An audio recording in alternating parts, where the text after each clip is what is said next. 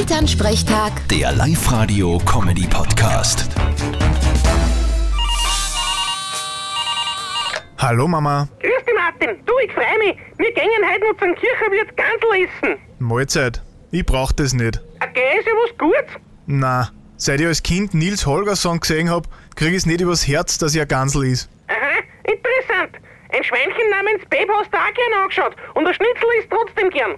Ja, schon, aber das Schweindel war mir eher unsympathisch. Ha, das ist was mit dir. Und was ist mit Händel?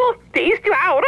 Ja, seitdem mir als Kind ein Händel backt hat, hab ich da kein schlechtes Gewissen. Ja, du bist komisch. Aber gut, ich freue mich aufs Gandl heute. Hoffentlich war das nicht zu Lebzeiten eine Gans, die glaubt hat, sie ist was Besseres. Weißt, wie man die nennt? Wie denn? Das ist eine Arroganz. Vierte Mama. Haha, bitte, Martin. Elternsprechtag. Der Live-Radio-Comedy-Podcast.